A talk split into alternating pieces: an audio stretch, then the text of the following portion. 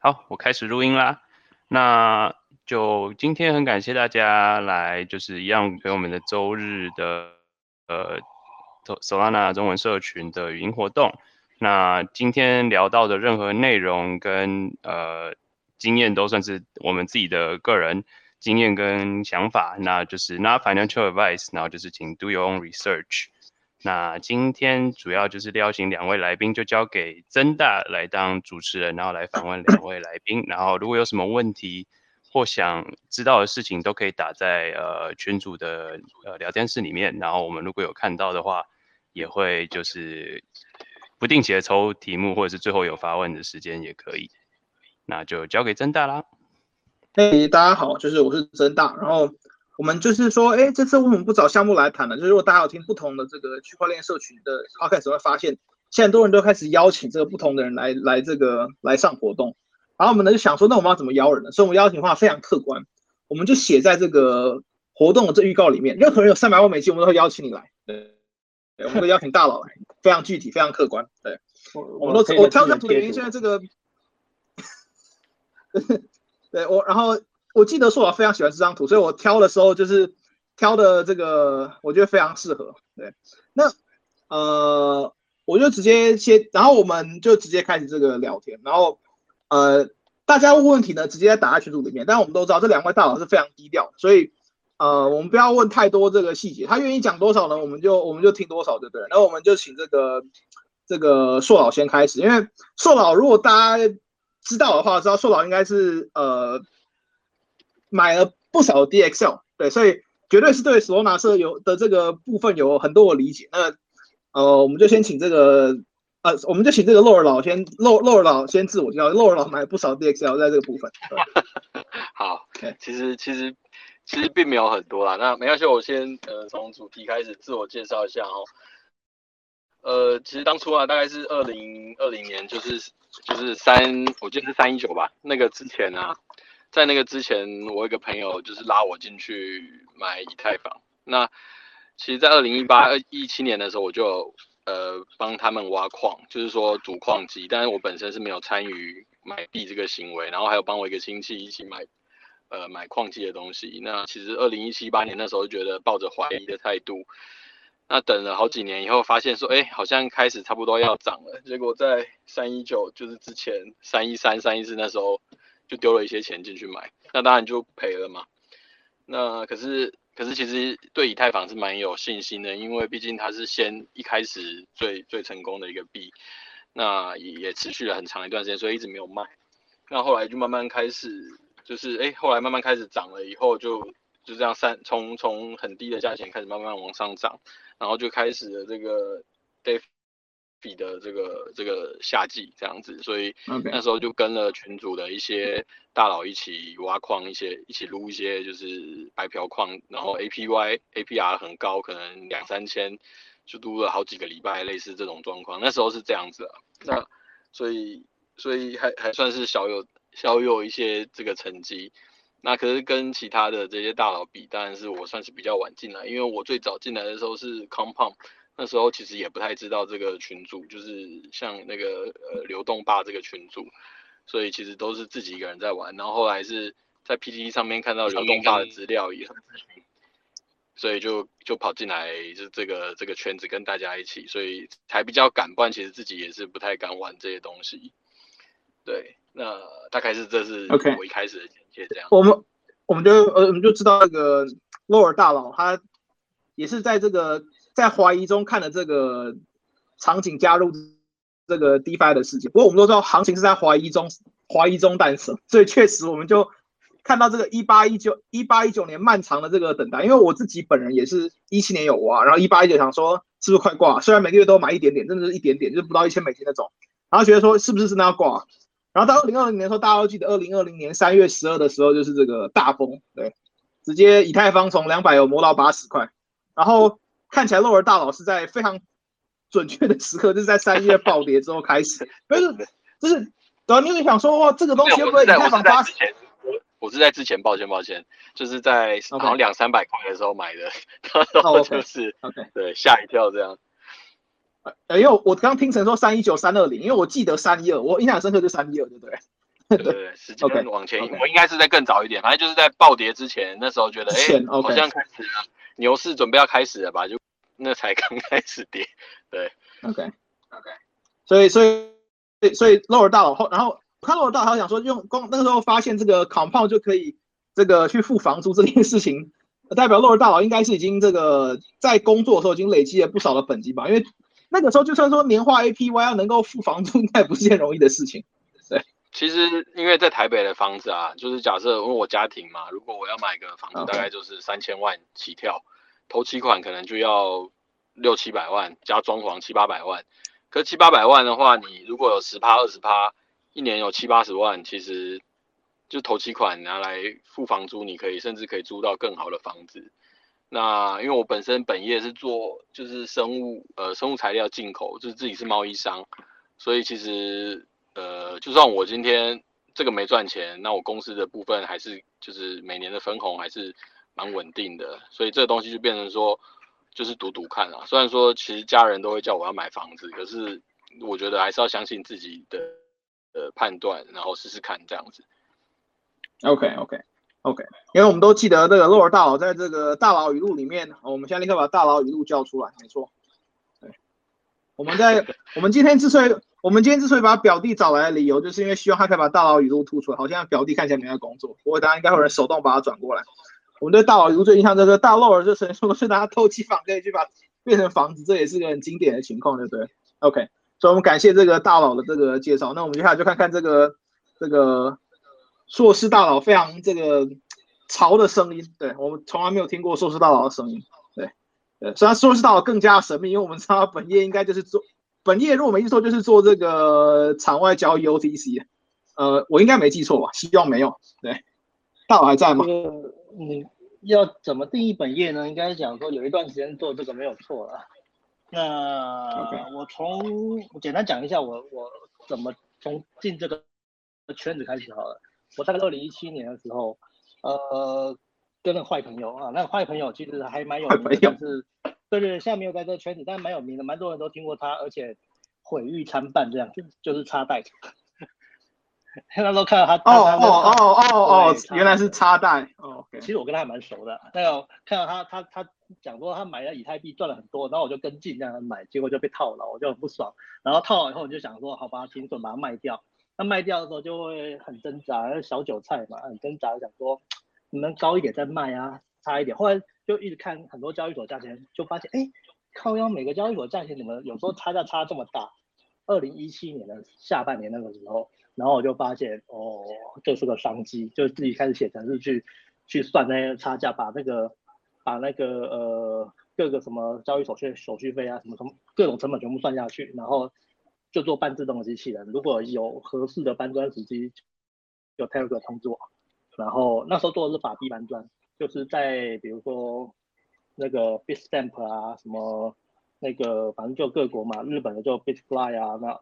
那个那个美国的、日本的、欧洲的什么，反正都都都去看看嘛。那时候我印象深的是，当时做一次搬砖，虽然要花好几天，因为法币你要电会回来好几天，可是那利润常常都有两三趴。哦，很可怕哦！一趟两三趴，一趟就两三趴。OK，对，两三趴，有甚甚至有到五趴的都有这样子。然后后不过后来才知道有一些会这么高是有问题的，就比如说有一个叫叉 BTC 的交易所，后来他被被那个 FBI 抓了哈，原来那个交易所事实上是他们是那个盗盗了好像是那个 Magas 的那个那个 BTC，然后拿来自己啊自己要要要把洗钱洗出来，对自己开一个交交易所。那时候我还在研究那个怎么样把钱那个打到那个那个交易所去，还是怎么把钱弄出来，我已经忘了。然后就发现很多人在讲都有困难，然后就就在 PTE 上找到，哎，有人说他有找到找找到一找到一条路可以。那个人呢就是 Tom 大宋总，然后呢他跟我 他说他打听那个消息花了多少钱，好像是零点三 BTC 吧。然后后来我就跟他要那个消息来源，然后跟他 share 一半，零点一五 BTC 给他。结果我刚刚拿完零点一五 BTC，隔天我我我已经知道怎么做了，我已经知道走哪条路。隔天那个交易所就被 FBI 抄了。OK，可是我跟你讲，这算幸运的，你知道为什么吗？因为因为 Tom 自己还有五万美金放在交易所，然后他被抄了，更惨。哦，OK OK，对，那时候大家都比较小，所以那个比较惨。然后后来我就开始，反正就那，但是还有其他交易所嘛，那反正我至少没有本金损失，我只有损失那零点一五 BTC，当时零点一五 BTC 也不过就几万块台币而已，就还好这样子。然后就做这些交易所之间搬砖，然后后来在后来发现他们利润越来越低，就开始做 OTC 这样子，OTC 做了好段好长一段时间这样子，然后到去年才开始做那个就是 B 派之乱，就这样跟大家一一起一起那个喷起来这样子。还蛮爽的，就要主要感谢那个伊恩啊，对啊，大概是这样，就是那一那一波真的是赚比较多这样子。我连说到说比较多呢，应该真的是很可观。呃，对，那个真的 OK。然后后来就，你知道累积到硬资本以后，你就会怕死，尤其是那个时候，比如说弄 YFI，我跟你讲，一开始大家都搞不清楚什么是二池，你知道吗？第一个有二池的就是 YFI，根本不知道怎么回事，那么钱就一股脑就是 AP 印了这样，AP 印这样子，然后结果它五天二池就结束了，没了，然后一周对就一周，对，然后对 对，从你进池开始，那个那个地价没跌过，所以所以根本我们就没有碰到什么事情这样子啊，只只是钱一直变多而已，超爽的这样子。然后，然后就一路这样玩下来，然后当然中间就踩过很多坑啊，各种奇奇怪怪坑实在踩太多了，到现在就就很精，就很小心，做什么都超小心这样子。你一定要先测一下，这样那个什么都测一下，完整测完一轮才敢才敢出来。每一次只要一偷懒，就会踩到雷，就会就会就会被扣什么钱这样子。OK OK，所以所以我们就是知道这个这个硕士大佬入圈比较早，也是一七年上一波上一波熊牛循环就已经进来。然后就从从这个中心化交易所搬砖，一路到这个去中心化交易所搬砖，也是一路跟着大家从这，嗯，请说。对对对对对，没事没事。呃，就请就是在这个过程中，他发现大家都是在这个心态改变，然后可能这个操作方法有改变。因为我们我们听的感觉出来，就是说实话，早期好像是买币比较多，但现在好像都是稳定币币本位为主，就是说，所以大佬大佬们都是比较偏向这种。币本位嘛，就是说大部分是 BTC 来说，大部分是美元稳定币，就是想要听这个洛尔大佬跟硕老在这方面的这个一这个看法，因为有些人是坚持就是这个 Bitcoin Maxi，就是说我反正我就全部东西丢进来就是换币本位，也有人是丢进来就换以太，也有些人丢进来就是换 USD，也都有，对，所以想听听大佬们的这个不同的心境的看法，这样。OK，这个呃说说这个会先请这个洛尔大佬先。对好，我的话，因为因为就是说，呃，就如同我讲那句话一样，呃，就是毕竟有换到两，其实连也是两栋多啦。那就是对于我，我觉得是比特和以太我是会留，但是其他的东西我都几乎几乎不太留，因为这个如果在下跌的时候，其实这两个东西我是比较有比较信仰。那就再怎么样跌，就就放着，我也没关系。可是其他的话，我会很慌，所以所以就会慢慢的挖到的东西就是套保，那不是套保，不然就是卖掉，那那去换一些，就是你可能我我会比较走极端，就是说我可能会有 BTC 啊以以太，但是会有一些新的，就像最近买之前买 DXL，其实也才丢了一万一万美金吧，八八九千一万块美金，那后来最最最高的时候大概涨了十倍，十呃不止啊。十四不止吧？对对，十四十五倍。那像这种，其实我忘记是听谁讲的，就是说有一句话就是要炒新不炒旧。那其实我们人类都很容易有一个心态，就是说刻舟求剑，就是说呃很容易就是说之前在哪里成功，那我就一直抓着那个地方不放。可是其实我还是会有这个心魔，毕竟我像 Cake 我也是拿很久。那我是 Cake 会拿的原因是因为我毕竟它背后是币安，所以我也是。也是敢，那像瑞的话也是有拿，那毕竟后面也是 SBF 这阿拉梅达，那 对对对，那其他的话我是其他我是不不敢碰，因为这其实那有呃群里面有一个 case 大大就是很有名的 case，那他就是他也是一七一八年开始，他他那时候经历过就是东西跌到剩下百分之一。那就是什么都没有了。那所以其实只要你听过这样的故事，你在拿这些小币的时候，你就会特别的呃特别的谨慎。但是就是说，你你拿着小币，你就要抱抱着它，可能会跌到剩下十趴、二十趴，这种状况，但你又不能不丢，因为你不丢的话，你就没有进步。那其实这你所以你可以把一些挖到的东西换成这些比较新的，或者比较可能会比较特别的东西上面。那中间的像如果如如果是没有后面没有人的，你可能就要考虑要放弃。那或者是没有信仰的，你就要考虑放弃这样子。我们可以明显感觉到，就是说基本上大佬们都是这个挖题脉为主，除了有特殊理由之外，要不然不会留到太多的量。然后我们就会请这个这个总是。挖题脉或者是留的这些策略，对，还有闭本位跟前本位的这个心得，对吧？可以请这个硕老分享一下吗？哎，我想先问一下，我很好奇洛尔老他是你是你你那个非稳定币的部分占多少啊？我非我，其实其实我现在是现在是呃应该有一半左右，嗯，对，那。有一半，然后剩下的一半的话，就是，呃，就是有一些放 Anchor，然后还有放那个 Mirror，就是美股挖矿。其实美股挖矿我觉得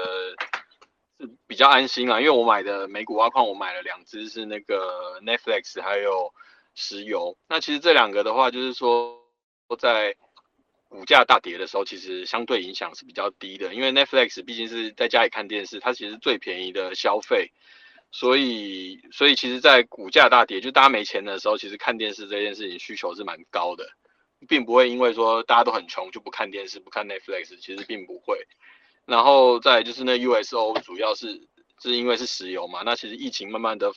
其实一定会慢慢的变好，所以石油的需求一定会变高。所以我我我的稳定币有很大一部分就是买这两个股票，我我我不知道这算不算是稳定，但是其实相对于币圈的。这种高低起伏，其实他们美股这两只股票，我觉得算是蛮稳定的。这样。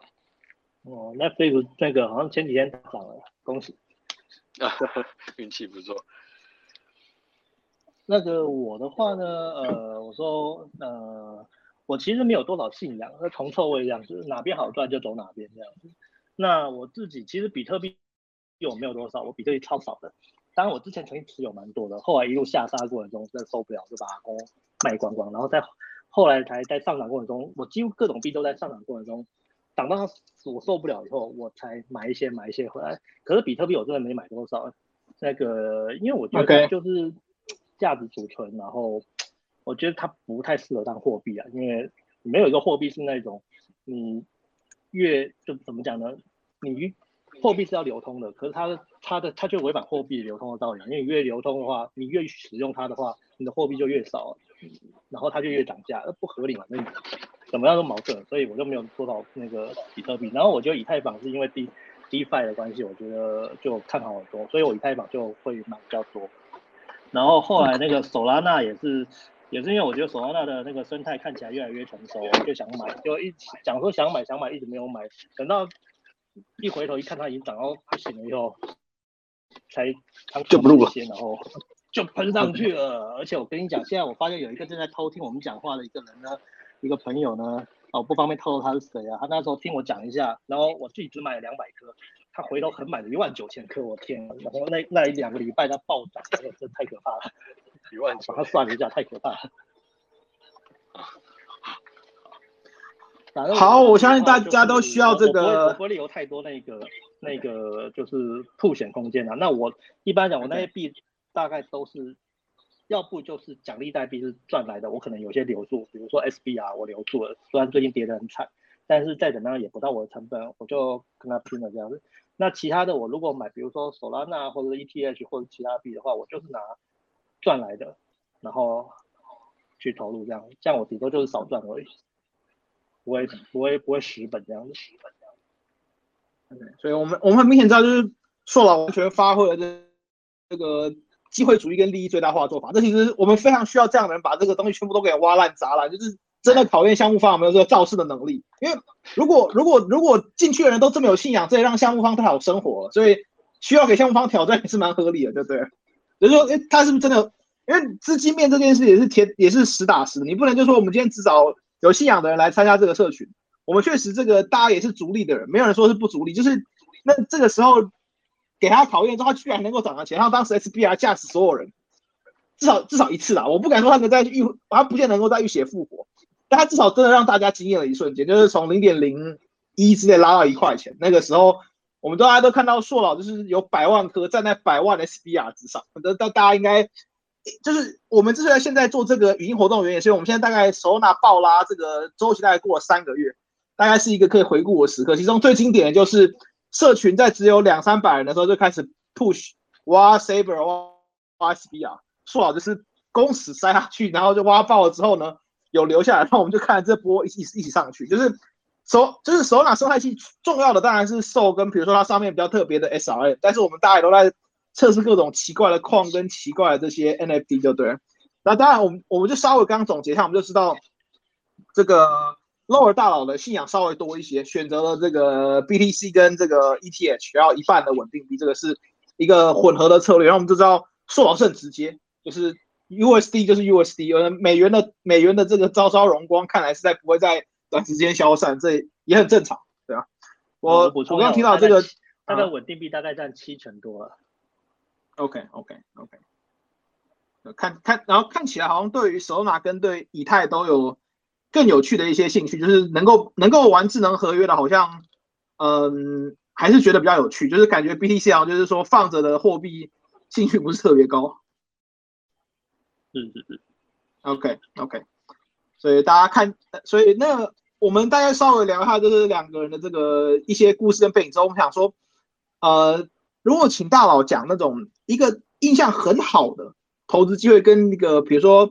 赔很多看走眼的投资机会。就少卖少赚不算赔，就少赚不叫赔，对？就是然后的这个话，那个大佬会有什么分享的部分？然后我们比如说从中有没有什么教训或者什么，还是说认为那是纯粹的坏运气之类？就是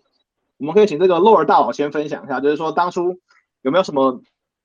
个人的心法，就是说觉得很棒的，跟这个很很惨的这个的那个故事，对？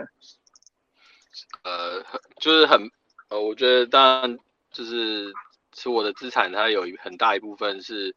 就是那时候呃一个一个机会，就是在那个 De Defi 的部分，那个时候其实有大家都还不太清楚二池这这件事情，那所以其实很多韭菜都会跑进去挖二池，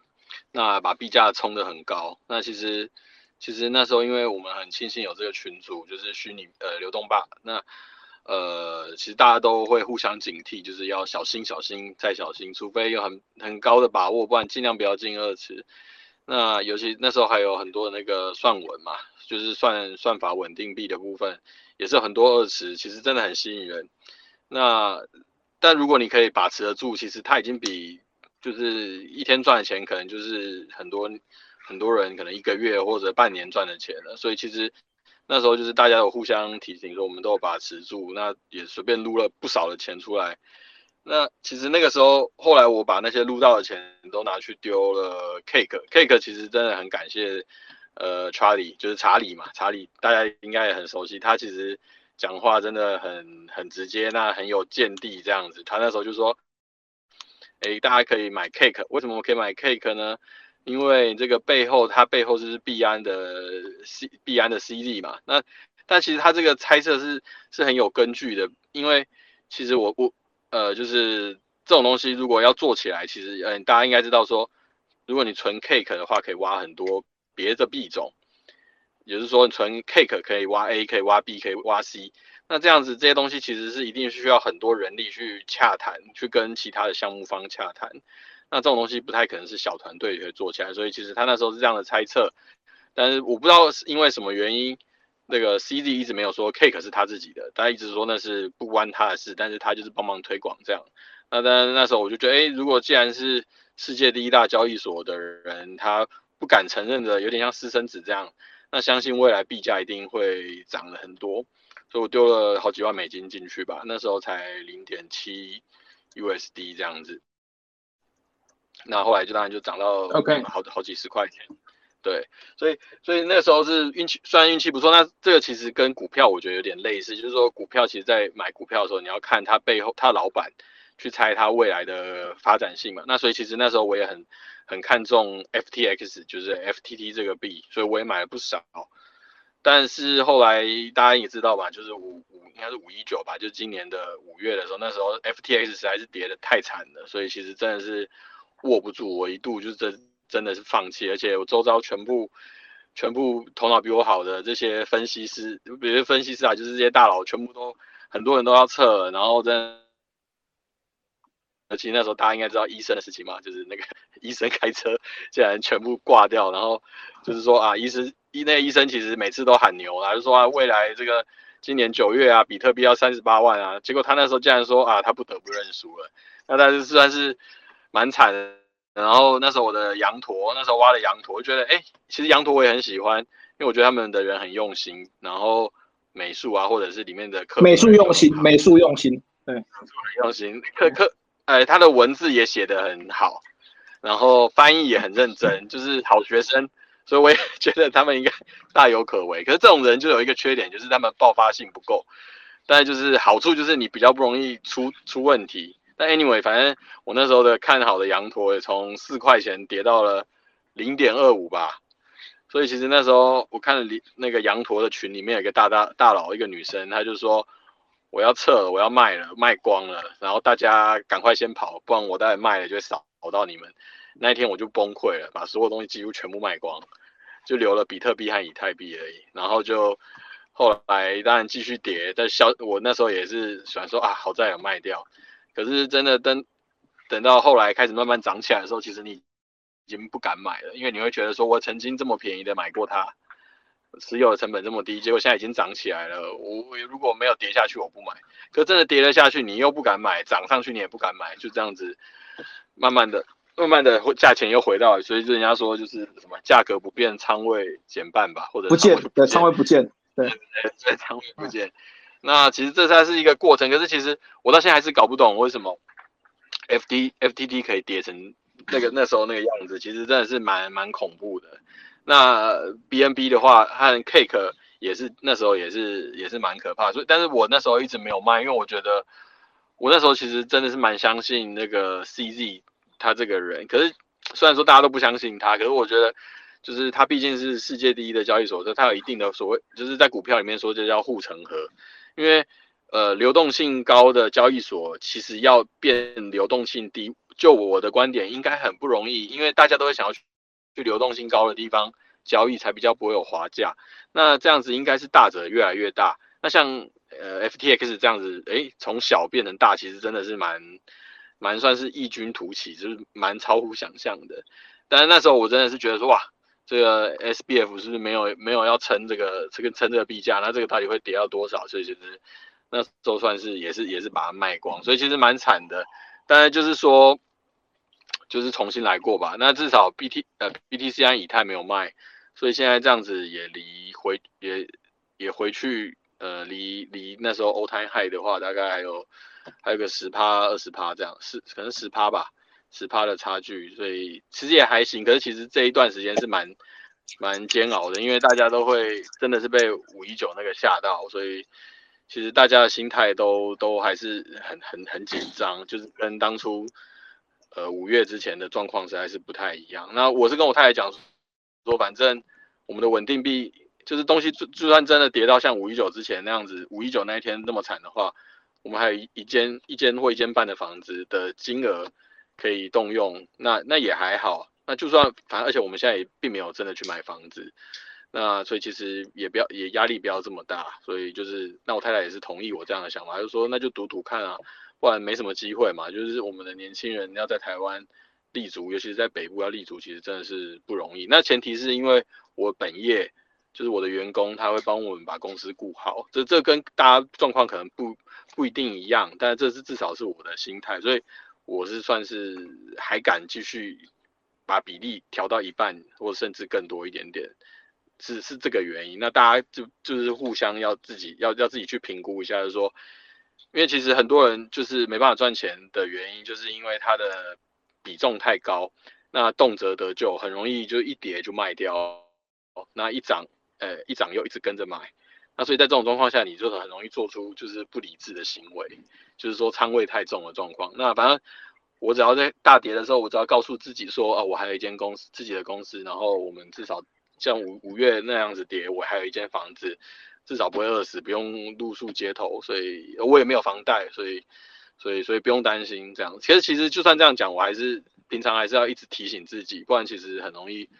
很容易慌啊。那对，OK，就我不想要再慌一次，然后又很像五一九乱卖乱卖，然后整个就是市价狂卖的那种 状况发生。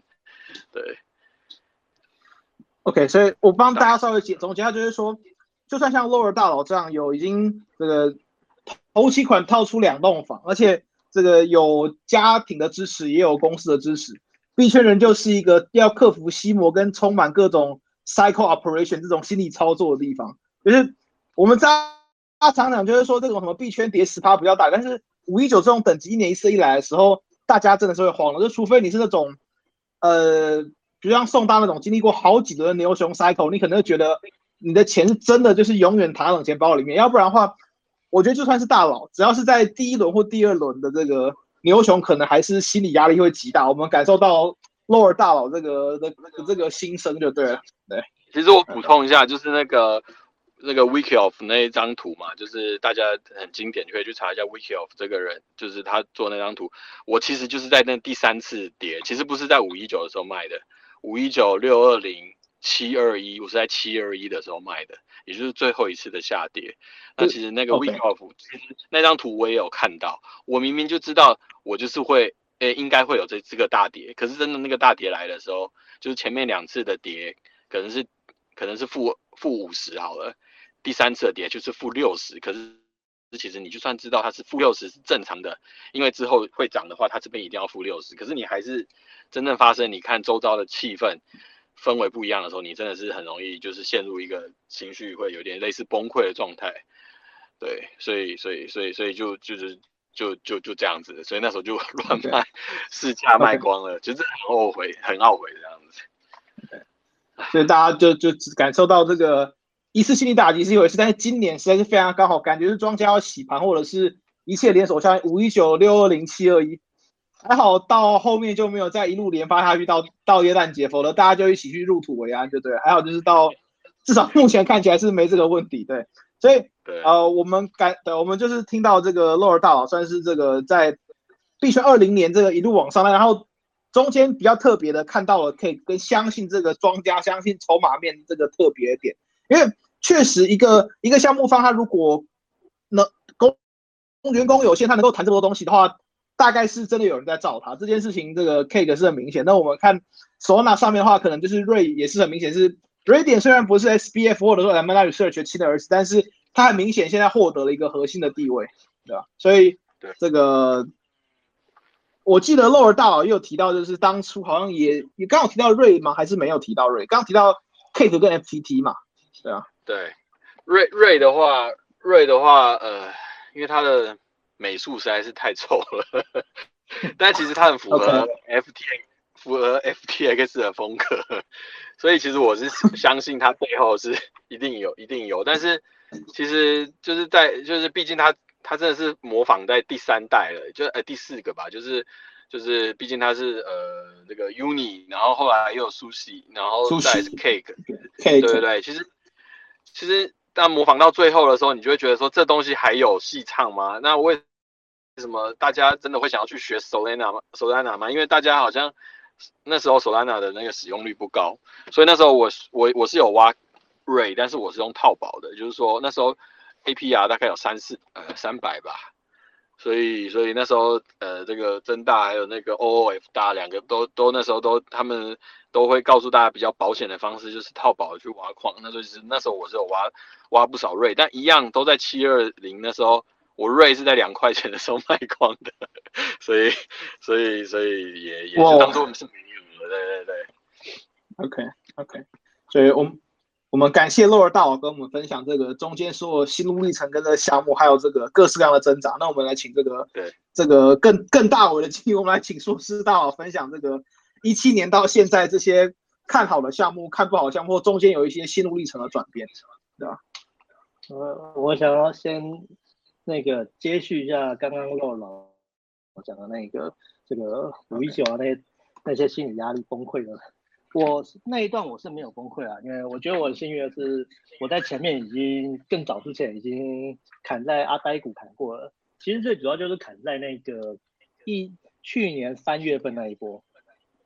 所以已经有比较大的免疫力了。然后后来我的建仓的部位就不会拉得太高这样子，所以不管是五一九啊还是七多少什么的，都后来我都就是很有感觉，但是。不会太 panic，然后反正它就没有占我部位很大。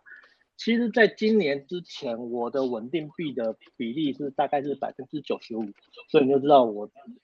其实压力不是很大。然后后来它是慢慢涨到百分之十，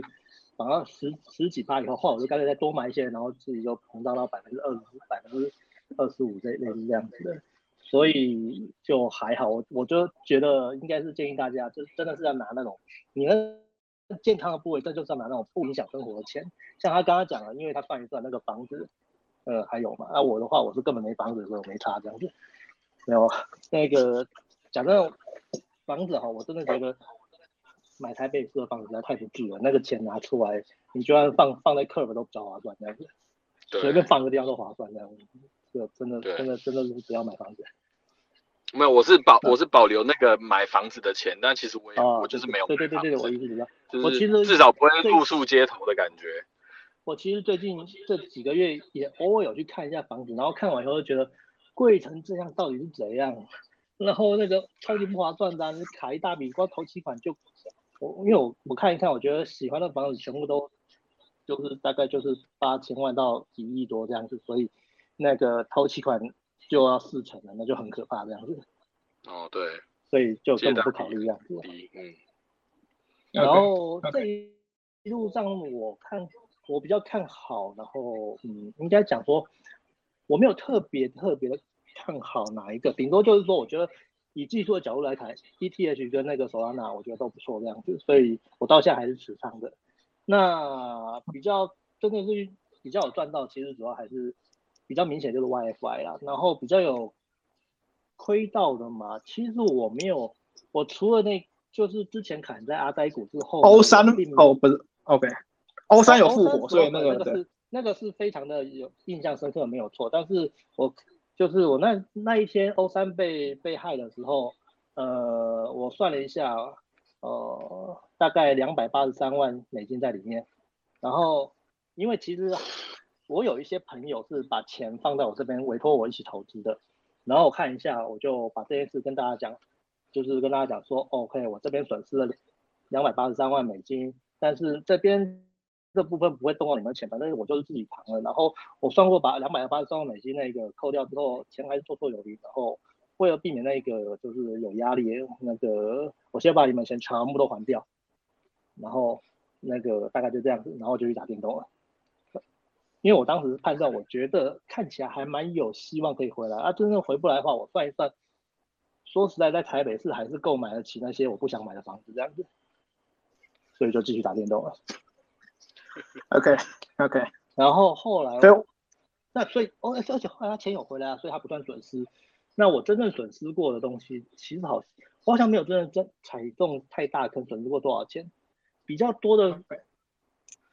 印象中真正损失最多的一次就是 Cream USD，Cream USD 是第一个那种哦，大哥哥的大佬滑滑爆滑点，然后 UI 设超烂，对，那个真是滑到爆烂，滑到天边这样子。我那个大哥真是，我觉得 Cream 真的是一个让我非常的不知道该该哭还还是该笑的产品这样子。我的确有在那边赚到钱，可是那个 Cream USD，因为因为它好像有十八种稳定币吧。当时我还没那个那个，反正大家就一窝蜂进去了，然后我也没有看清楚，然后他 UI 上也没有警示，然后我就一窝蜂进去了，结果我因为这样滑价损失了十九万 U，那这个钱是回绝对回不来的，这大概是我最大的一笔单笔损失，嗯，应该是吧？OK，看，嗯，哦，虚拟货币上最大的不是十是。还有其他投资有更大损失的，对对对对，所以我们可以看到这个，硕硕老砍在阿呆股的时候，就是这个洛尔大佬进场去捡以太的时候，没错，对对，马上就是每个哎总，没有，我也没有两三百块，两三百块呀，两三百块那时候以太的时候。对，有有有有人有人卖有人捡的，对，请继续。对，然后那时候反正也弄不来嘛，那就该几句，然后你看大哥就是这样嘛，那你能怎样呢？大哥赢是对的嘛，对不对？所以就就就只能摸摸鼻子啊。而且其实去年去年哎，其实我忘了那个时候是 exactly 是哪个时间点，但是去年整那个下半年 d i 刚开始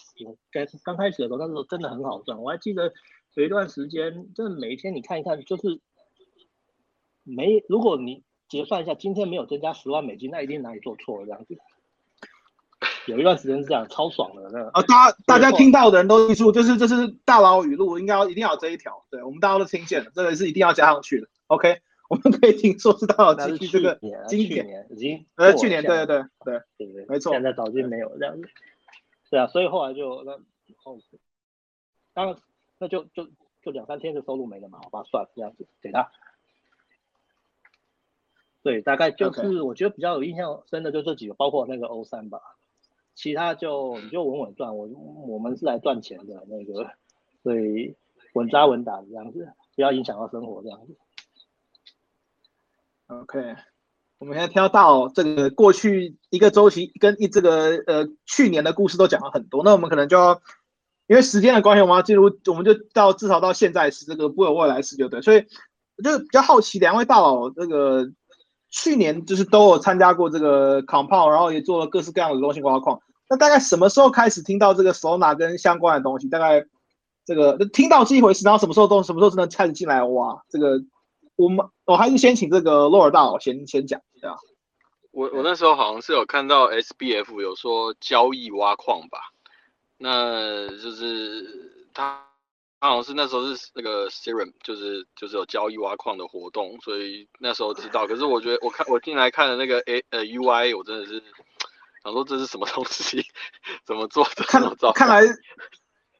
就当做的东西不堪用。Solana Solana 的东西到现在 UI 是至少能用，但是还是难看。少数的例外就是破发的 Para，但是但是它就爆了。但是价格上是一回事。但是我们都承认 Solana 的特征就是东西都是蓝蓝的、红红的，然后。有一种跟 FTX 很像的风格，对，黑黑的，对对，没错，对，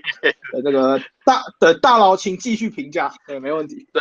那那没啊，我我讲就是这个问题，就要说我们未来要怎么样看，是要要问这个问题吧？就是未来怎么看这些，或者我们的看项目的方式。我我方式，因为因为我本身是经营企业嘛，那其实我客户都是医生，呃，医师啊，就是所以其实他们对于美感，就是他们所所有的好东西都看过了，所以我们在。美术还有在呃文化的呈现是很重要的，用字遣词这些东西很重要。所以其实你看这些他们的那个 white paper 或者是 Twitter，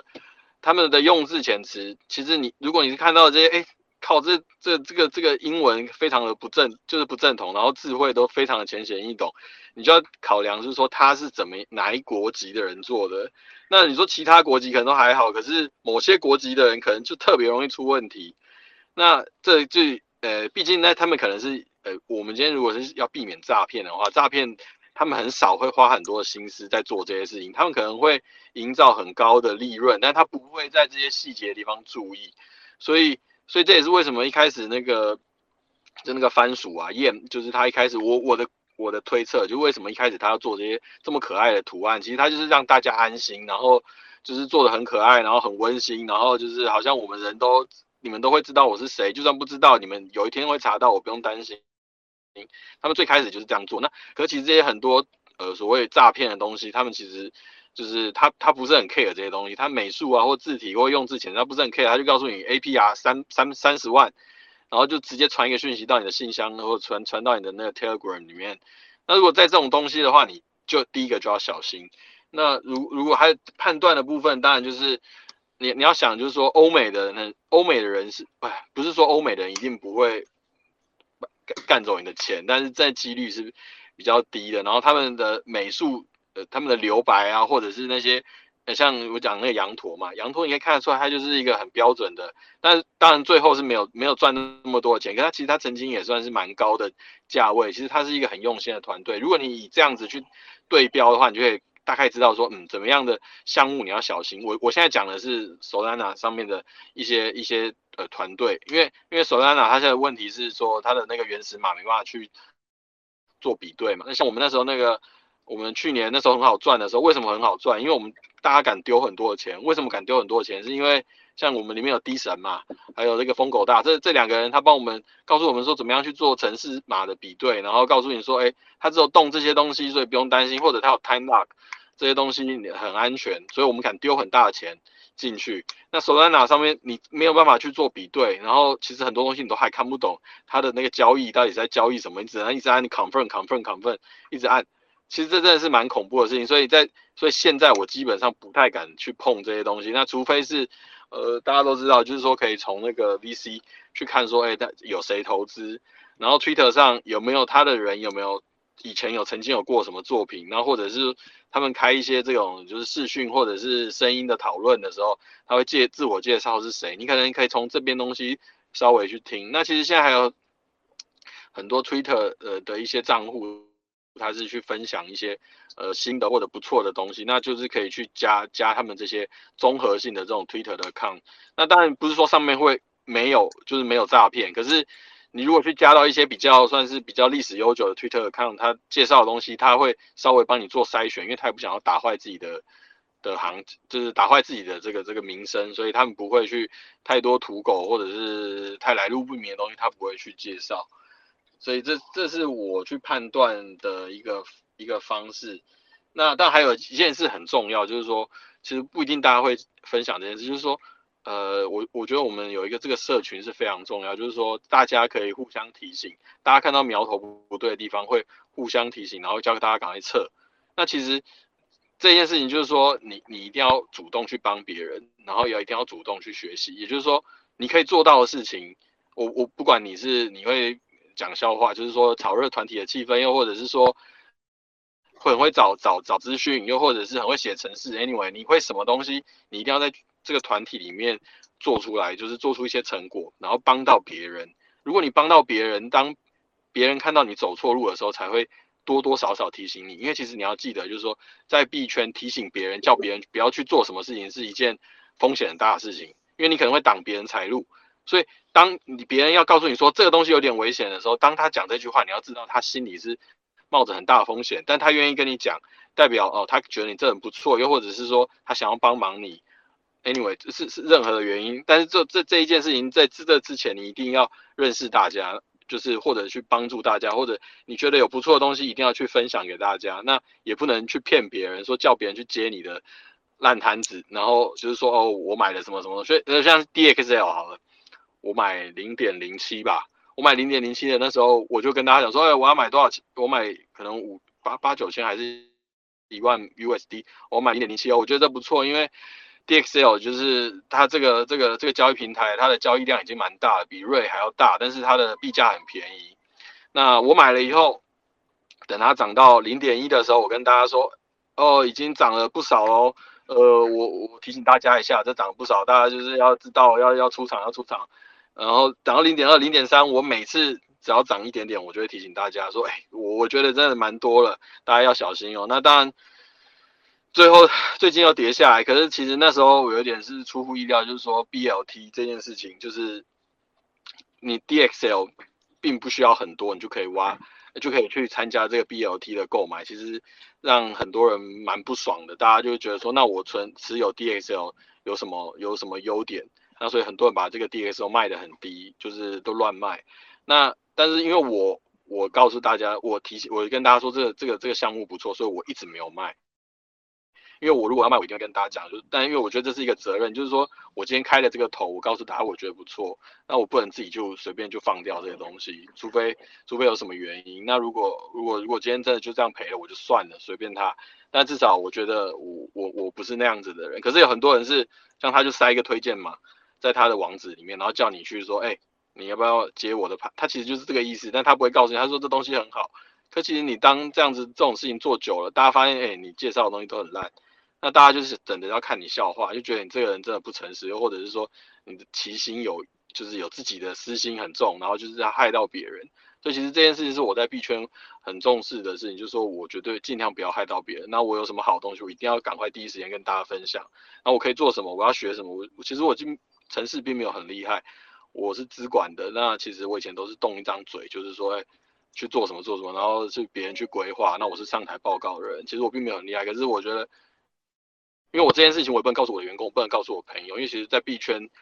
这也是一个件事情，就是说如果你。如果你告诉别人你做这事情的话，如果你真的赚钱了，大家看每次看到比特币涨了，大家就觉得哇，你是不是赚很多钱？所以我不会告诉我员工我做这些事，我不会告诉我的朋友我做这些事情。那我也没办法叫他们帮我写程式，所以我就得自己来写。所以其实我自己花了很多程式在花很多时间在写程式，我就希望可以帮大家一些忙，不管是自动化整整理一些资料，又或者是做一些交易，或者提醒大家什么的，这是我可以做的事情，我就会去做。那我觉得这是很重要，就是。如果你有好的，你有你对大家有帮助，然后是一个好的人员的话，其实大家多多少少会帮到你。我我刚要讲这件事情，是因为像我那时候就有 cover 的事情，就是我买了那个 cover 的币，然后最后 cover 被盗嘛。那所以不错的是说，哎，我们就是就是那时候疯狗大有告诉我们，就是说他他准备准备要还钱了，我就在准备还钱之前买了蛮多的 cover，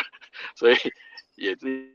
因为这样子赚了一些钱，就是弥补了我那时候的 cover 的损失。那我不我不是说这是一定会发生，就是你做好事不一定会发生。那你不做好事，真的不会有人来帮你，或者就是不大家不会对一个就是对没有贡献的人去去去去多费唇舌这样。这是我给大家的建议。以上是这样子。OK，我来帮大家做快速 summary，就是 洛尔大佬对这个手拿社群的一个主要的批评就在于这个美感的缺乏是一个。很非常像是 scam 的这个情况，这是个问题。那不能够开源的城市，确实也不能请这个狗脑审计跟低审计来判断这个情况。我们现在就是只能依靠 VC 跟看 Twitter 这种社群指标来做。那在依赖社群指标的时候，我们非常需要社群的大家互助。比如说有没有什么东西闻起来味道就不对，所以会写城市的人就会去做。就是社群这件事情可能比呃个人还要困难，原因是每个个人的专长不一样。所以我们现在看到就落大了。所以我们有没有？比如说查理会给一些什么正确的评论，或者说这个狗佬来拯救大家，或者是这个哪个人来分析什么情况，所以就是我们希望社群是一体，所以大家就是我们不要觉得我们只在聊天了，我们这也是在凝聚我们的这个共同的这个经验，对，就是让大家这个仿佛有一起经历过一些什么有趣的事情，对吧？就是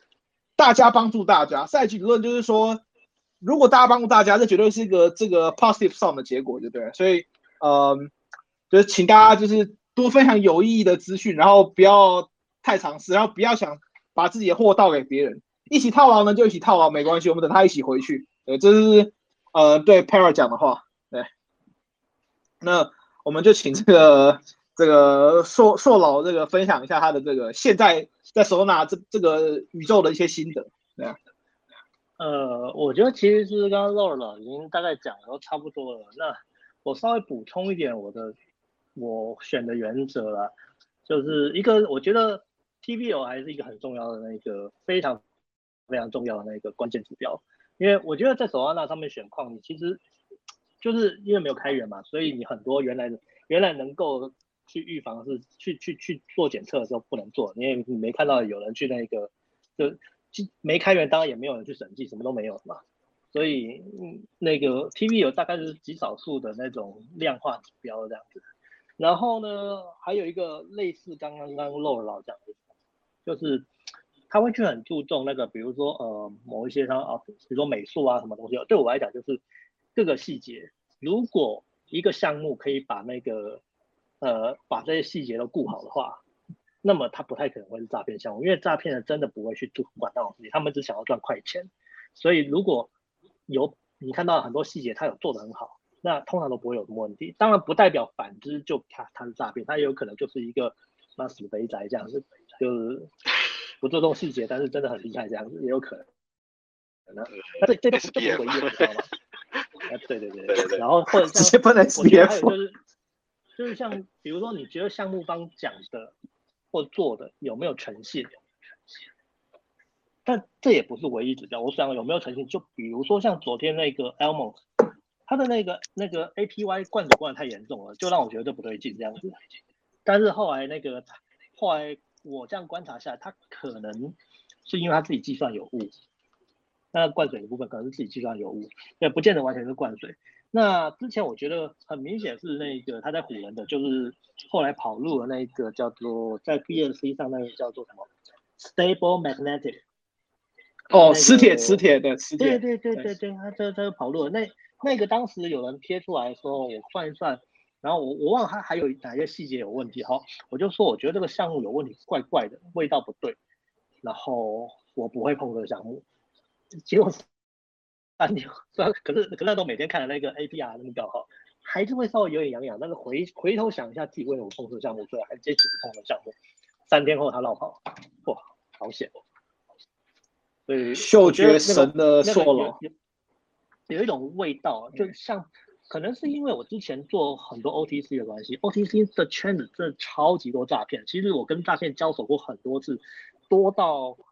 呃，我会在我的 Facebook 上，之前我会在我的 Facebook 上写一些他们的诈骗手法，我遇到的手法都写出来这样子，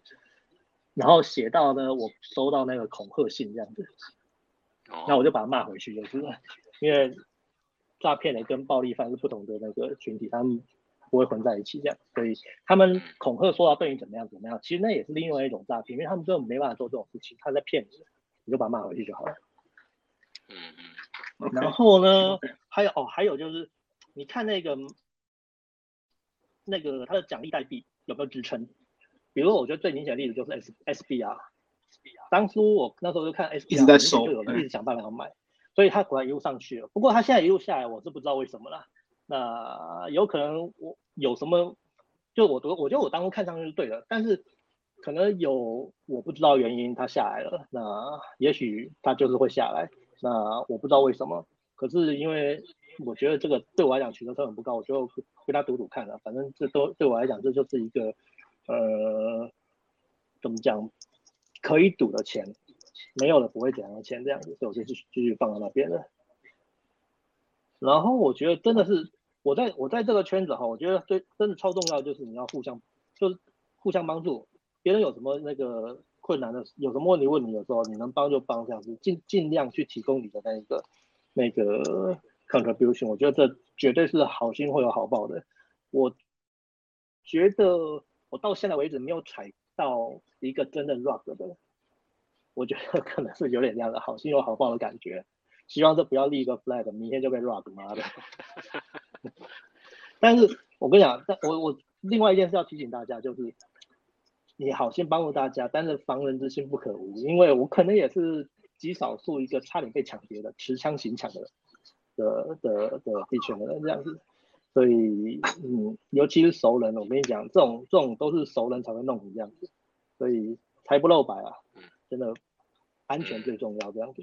这安全真的是大，因为我们一般注重安全都是你有没有被会不会被 rock 啊，被 hack 啊什么的，结果实体上人家趁你物理 rock，对啊，一把枪就把你就把你压走了怎么办？压走怎么办？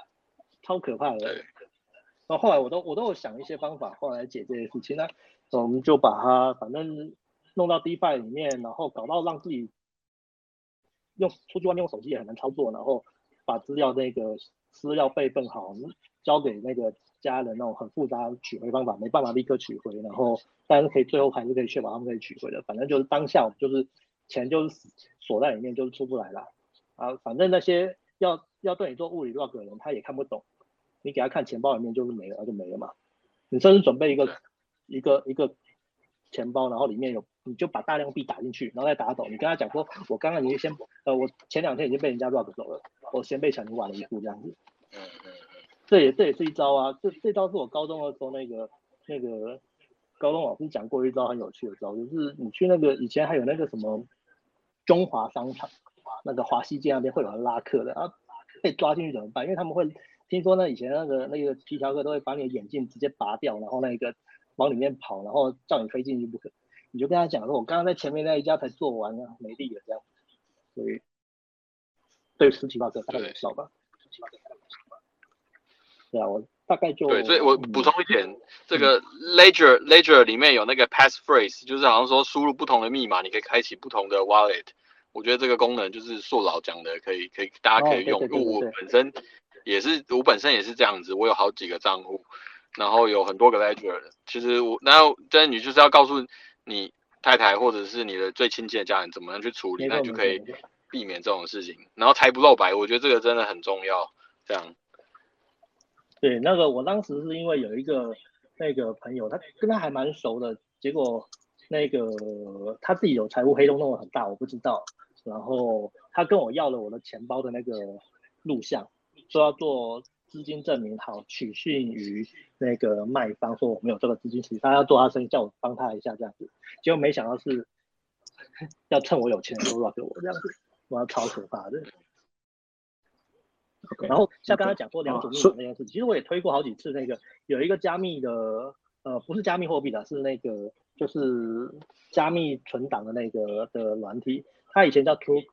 以前是 TrueCrypt，后来现在叫后来后来有有一个法国人接手叫 VeraCrypt，我觉得也很推荐大家用这个东西，可以把所有你重要机密的东西保存在里面。它也可以设两组密码，当你被枪指的头的时候，你可以给他给他第二组密码。不过记得你第二组密码打开空间要准备好资料。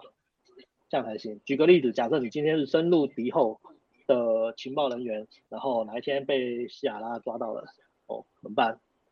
打开来，发现哦，我们的情报资料，哦，一路追上去，发现看习近平原来跟我们有那个被我们吸收了这样子，那也很有趣这样子。那这东西都工具啊，我觉得工具很重要，备好来，先备好来，这免得到时候你就事到临头都已经已经已经是没有没有准备。的话一定很惨，这样的，大概就这样。OK，所以看来这个洛老跟硕老虽然这个都已经是金鱼道，但是非常强调这个社群的互助，就是人还是整个社群最难的事情。就是说，所以我们都鼓励高品质的这个社群质量跟讨论，就是不要就是这个这个我 A B 然后损失八七发怎么办，或者是这种一些很神奇的讨论，我们就尽可能让这个的自己大家找与。大家自己找资料都会知道，然后我们就是尽可能的去帮助大家做有意义的讨论。那当然，各式各样的安全工具也都顾好，因为我们听我们每次听到只要说老提到这个物理持枪这件事，觉得是非常惊恐的事情。那大概我们今天聊的也都差不多，谈了呃两位大佬过去的这个币圈的这个经验，到现在这个手拿判断的这个情况。那我们现在还剩一点时间，又已经超时，大家呃。呃，洛老或说有没有想要谈，就是对于币圈，比如说未来的半年的一些，比如说展望，比如说也可以很直接，就是说希望 SBR 回到一块钱，直接这种也是非常直接，就是一句话讲完也行，或者是说，哎，希望比如说什么隐私板块会变好，这也是一种讲法，就不知道两位大佬有没有对短期的这个未来有一个，比如什么期许、期望之类。我觉得。好，那我先讲，不，我想要说说好先讲，因为我还在想，对，说说好可以帮。那我先讲啊，我先讲，我的期许，呃，我期许，我真的是期许索拉纳这一块可以涨得好一点这样子，因为它毕竟它的那个 TPS 高了这么多这样子，虽然有很多是，呃，就是就是有点像灌水的感觉，就是它其实是内部做一些在投票对啊，在做对对对，那都算下去，可是你这样子啊，东图西扣，我不知道这样子。那些投那些那些交易占了多少？我们假设大概占八九八到八九成的。OK，那你想想看，他现在 TPS 多少？理论上可以到，他上次主网，他上次主网崩溃是到四十万和主网崩溃，如果稳定跑，应该可以跑到四五万，所以可以跑到四五千了，啊。OK，四五千，那仍然是比现在的以太坊好多了吧？一百倍，对啊，一百倍。对啊，所以。我我是认为现在以太坊是，嗯，你卡在像就以这种 TPS 根本就是上不了台面的嘛。那 Solana 如果把它做起来的话，那真的才有机会让那一个这个 Crypto 更普及化这样子，就是真的走走走向那个一般人普及使用这样子。所以我是比较期待 Solana 这边的成长。那至于 SBR 啊，算，那个有没有都没关系的。所以看来这个硕老分享的这个观点非常接近这个 multi multi coin capital，就是大家对于这个 Solana 的这个基本交易派有信仰或者有偏好的话，可以去看 multi coin capital 的东西。他们就是相信 m o l t i c o i n capital 宣称以太坊会在三年年之后的重要性可能会变得 irrelevant，因为 Solana 的关系。总而言之，他们是极早期就开始投这方面，相信 TPS 是非常重要的重点，TBL 也是。然后要有 TPS、TBL 才会有大量的真实用户，所以。这也是我们现在手拿社群录音的关系，所以我们相信他有机会做到这件事情。因为这个大佬们可以用贵族链在主网上面跑来跑去，但是对于这种任何低于十万美金的人，在以太坊上跑来跑去真的很痛，那我们就请这个呃洛尔大佬来这个总结对一下对未来的展望，任何讲几句话都行，这样。其实，其实我这人是蛮蛮讲求公平的，就是说我没有买房子，其实并不也不就并不是买不起。那其实我也，其实我我我家人他也都有房子，那我以后也会有房子。可是其实这件事情上面是说公平这件事，说这些人为什么可以因为这些房子这么有钱？那我先不讲，我如果再换到币圈，到底跟这事有什么关系？其实你只要看美国这样印钞票，其实你真真的会很不爽。因为其实很多的小国家，他们是以美金本位，那就像最近这个萨尔瓦多一样，其实他们的人民何其无辜，那每天东西变贵，他用美金计价的东西还会变贵，因为美国一直印钞票，所以我我不管是说，所以我 BTC 会有原因，就是因为它有限量嘛。那除了当我自己赚钱，就是说哦，它这个会涨以外，我觉得它这东西对对对于这些乱印钞票的政府，它是有一定的惩罚的，也就是说，你就不用去跟。美国人就，但我很喜欢美金，可是我觉得他们这样用实在是太夸张。为什么他印钞票，就全世界在用美金的人都要跟着他一起？那那他们想要印多少就多少，他们的一个失业救助金，呃，他们疫情一来，每个人都每个月在发钱。其实这件事情真的很不公平。所以其实，我们其实嗯，我们并不一定真的有做善事，在做善事是一定要。可是其实我们光持有这虚拟货币，那我们就已经是在对，我觉得是一个。现有现有体系的抗议就对了，OK。对对对，那你你如果大家都可以这样子的话，今天就是以以后人家就是看，哎，这美金到底值多少钱？大家就会想说美金值多少钱，而不是一个比特币值多少美金，而是啊美金多少美金可以换一个比特币？哇，怎么办？明今天不换，明天就更贵了。如果有这个心态的话，那我觉得那但是政府一定会想出别的方法。可是至少我们可以做的就是这样嘛。我我可以不买房子，我不想要让这些建商。其实建商的事情也跟那个跟币圈很像啊，你看这些房子都拿去抵押去借钱出来，其实就跟很多很烂的币，然后结果拿去借钱去抵押出来，币价也不会跌，因为他并没有卖掉，房子也是一样，他并没有卖掉，所以他也不用跌，因为他就去银行借，那其实是一样的事情，所以看这些事情其实是是是很不公正的，所以我我就觉得说，那那我可以做的事情就是我就继续持有这些东西，那我觉得对的事情是这样子，但就是自己的。呃，财务也要管理好，就是说，哦，我今天就真的最糟，比特币跌到挂爆了，我还是有地方住，不能对家庭没办法交代，不能对自己小孩子没办法交代，所以那这样你心态也会比较健康。那我我觉得，我我们说不定可以在有生之年可以看到这样的事情，其实是蛮蛮感到兴奋，因为我不知道未来政府就少了一项工具去去奴役这些人民，就是说光印钞这件事情，因为其实。周遭的人，你去跟他讲钞票供给、货币的供给，其实根本就没有人懂。其实大部分人都是被，其实是被骗的。这些其实政府在骗人民，就告诉你说，我每个月给你多少钱，其实那些钱根本并没有值这样，因为他们其实后面在印钞票，就像一个大富翁的庄家自己在偷偷从背后拿钞票出来，他永远不会输。其实我我觉得我们在这个有生之年，说不定也看到这样。其实我觉得是蛮兴奋，然后也希望可以是有一天可以是这样。那。那在在座的各位，应该就是在这个前端的人，也不会，应该也可以享受到那甜美的果实。我我希望可以是这样子。对，我我们这从一个漏到是换多少手拉拿的，不是换多少比特币，换多少手拉拿。我们在手拉拿去。哇，哦，手拉拿。OK OK OK，没有，现在最有用的比特币是在以太坊上面的 WBTC 嘛？或许哪一天最有用的比特币就是在 Solana 上面的这个 Warhol BTC，这也没有问题啊。对对，因为 Solana 好像之后要什么 EVM 要 compatible 吧，就是就算那些城市也可以移上来用。其实其实未来这些这些写程式的人他就不用重新再弄一份。如果那个东西做出来的话，那我觉得真的如果有我我因为记我记得好像是几个月前看到，好像快要开始了。那这个已经在测试网，Neo Neo Neo Lab 在测试网了。对，如果真的做起来的话，那全部以后无痛移植过来，全部都接收，其实当然一定一定是会非非常的厉害。那现在它问题就是说，这些主机设备到底有没有办法普及？其实很多人会担心这件事，就是说，呃，这些这些这些节点好像的电脑都要非常非常贵的电脑，一台好像五万美金吧，所以节点的量还不是那么够。也希望有一天就是节点的量够，然后那个他们可以找到一个方法，就是可以让这些硬体成本不用这么高，然后大家都可以运行，就像以太一样，随便一个人家里都可以有。那如果对找到这样的话，真是两全其美。对，好，感谢这个两位大佬参，我们的结尾非常的比较光明，就是非常的这个这个 crypto punk，等于说我们希望这个不仅就是希望隐私跟金融自由都还给个人，我们是一个非常自发跟互助的社群。对，然后我们我们希望这个大家都可以逃离这个疯狂的通货膨胀。某个意义上面，你持有加密货币就是对现有体制一个 middle finger 的行为，对不对？那当然，大家都在这边，也就是我们希望这 middle finger 最后是由 Solana 比出来的。毕竟我们在 Solana 的这个社群。那这个这个感谢两位大佬的这个参与，我们这个听到超级多的阿尔法故事跟这个心路历程跟各种挣扎和呃，